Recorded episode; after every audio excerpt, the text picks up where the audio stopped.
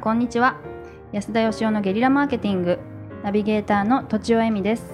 わからない人代表の金子あゆみです。境目研究家の安田義雄です。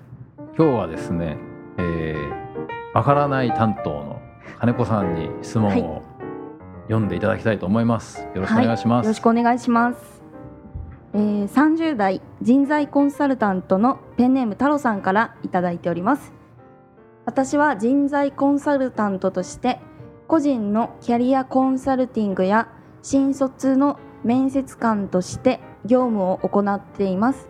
私が目指したい社会としては月曜日が嫌に思わない社会を実現したいと感じミスマッチをなくし仕事が楽しいビジネスパーソンを一人でも多く増加できるように尽力しております。そんな中でこの仕事をしているうちに学校の在り方に問題を感じてくるようになりました。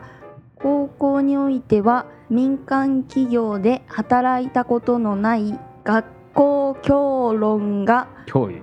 教はい。員、先生ね。学校の先生が。学校の先生が就職指導や進路指導を行い大学のキャリアセンターにおいては転職市場転職市場。転職市場を理解していないキャリアセンターなる方が 大丈夫ですか？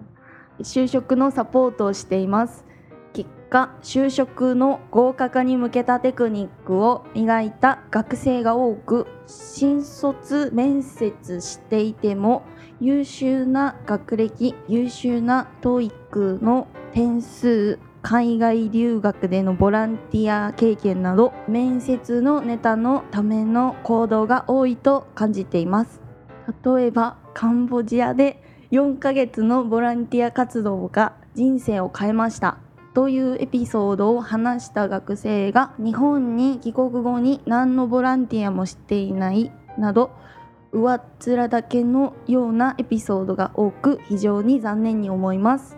安田先生は上記のような民間とかけ離れた人たちによる進路指導の状況をどう思いますか？また今の日本の学生の状況をどう思いますか？はい。ありがとうございます。読めました。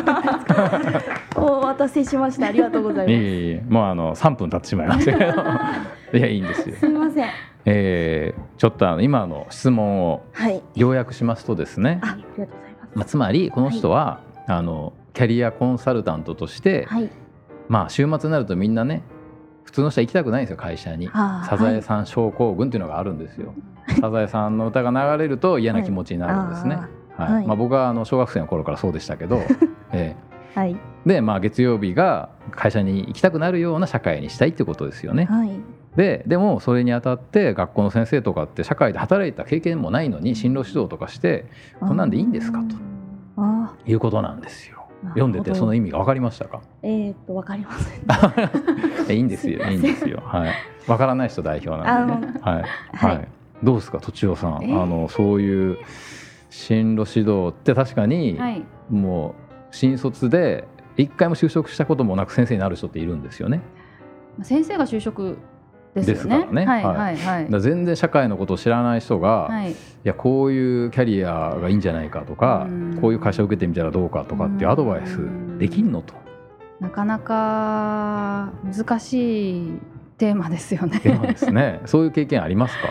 お前に言われたくないよみたいな。ああそうですね。あの、まあ、大学の時とか、はあの教授の方っていうのは、まあ、はい世間を知らないみたいなことをよくあのいろいろな学生が言っているのを耳にしましたし、い。うん。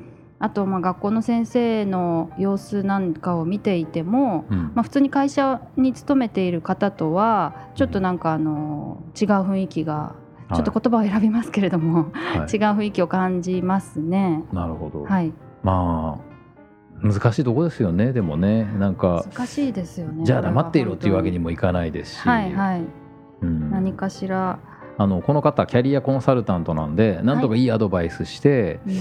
あのみんながなんか仕事が楽しくなるようにうん。素敵な仕事に出会えるようにしようとしてるんであのまあ、素敵な方だなとは思うんですけど、はい。まあ、その社会経験ある人とかない人とかに関わらず基本的になんか完璧な進路指導なんていうのは多分できないんじゃないのかなっていう気がするんですよね。はいはいああの仕事との相性だけじゃなくって例えば人との相性とかね上司とか同僚とかお客さんとかそれとかあの会社のなんか企業文化との相性とか、まあいろんなもんがあるんで、はいだからまあ一生懸命多分やってくれてんだと思うんですけど学校の人も。だからその受ける側がその先生に限らず親に限らず先輩に限らずまあそういう意味ではキャリアカウンセラーさんに言うことに限らずうん。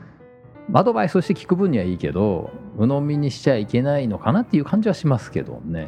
うん。どうですか？金子さんは誰かにそういうアドバイス求めたりしたことあるんですか？そうですね。先指導の生はい。はいはい誰に相談するんですか？進路とか。進路相談はい。就職を先生などにしたことはないですあないんですか？ないです。自分で全部決めてやってきているので。親にも相談なし、親はは決まりましたってい、報告してよくやったっていうやつなんで。特にただ先生はやっぱ頭いいしうん。尊敬する気持ちでうん。学校生活をや送ってたので、うん。社会に出てからそう思うかもしれないんですけど学校の中で生活してた時にはうん。あまりそう思わなかったですね。まあね途中までは人生誰かの言う通りにやってるんでね。僕もだからあの中学ぐらいまでははい言われた通りの中学入ったりとかしてましたけど、はい高校生ぐらいからあの言うこと聞かなくなりましたけどね僕は。はいはい、都庁さんはどうなんですか？結構相談する方なんですか？先生とか親とか。そういえばあんまりしてないですね。はあ。うんはいはい。誰も相談しない人ばっかですね。とこの質問のあ流れではい。先生が良くないんじゃないかっていう質問の流れですけれども、はい。実はそこはもしかしたらあんまり原因ではないのかもしれないですよね。どどうどうですか？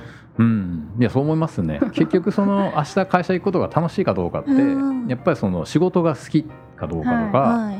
まあ僕はあの3つの好きが大事だと思ってるんですけど仕事が好きで、はい。そこで一緒に働いている仲間が好きではい。でその会社のその目指している方向性、まあ、企業文化みたいなものが好きであれば会社に行くのは楽しくなると思うんですけどやはっぱこうマッチングでよくこうどうかなって思うのはどうしてもこう損得とかでどこ行った方が俺は得なんだろうっていうところで行くともっとなんかこっちの方が得じゃないかっていうところ出てくるんではい。あだからやっぱ最終的にはやっぱこう好き嫌いで選ぶっていうことが大事ででそれってやっぱ本人にしか分かんないことなんで、うん。損得は客観的に判断できるけど好き嫌いって本人の心が決めることなんで、はい。最終的には自分の心に従って嫌だっていうことをやらなきゃ仕事は楽しくなるような気がするんですけどどうでしょう？とちおさん。そうですね。自分自身で自分の好きがわからないみたいなこともうん、ありますよね。ありますね。ちょはっとそこで深い方向転換はどうなんだ。そうそれがいうんちょっとあの安田さんがおっしゃってるようにうん自分しか好きがわからないっていうの。全くそれと同じことを考えてて、はいはいそれでその何がやりたいかとかって分かんないんでとりあえずやりたくないこと苦手なことじゃなくてもうなんか心が拒否するようなことをまずやらないっていうことが大事かなっていう気がします。うん。ね。あはい、ということでなんか今日も時間になってきましたんで、そうですね。あのはい。じゃあ今日のまとめを。ーはい。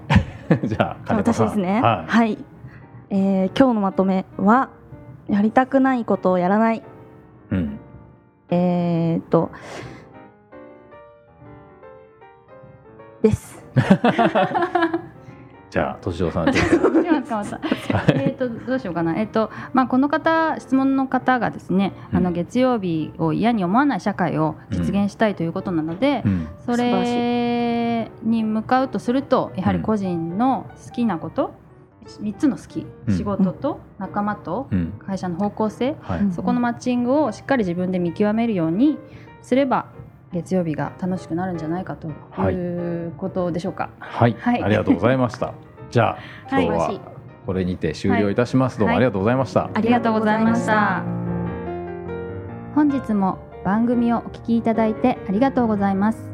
番組への質問、ご意見はブランドファーマーズインクのホームページからお問い合わせくださいまたポッドキャスト番組を自分もやってみたいという方は podcastproduce.com からお問い合わせください来週もお楽しみに。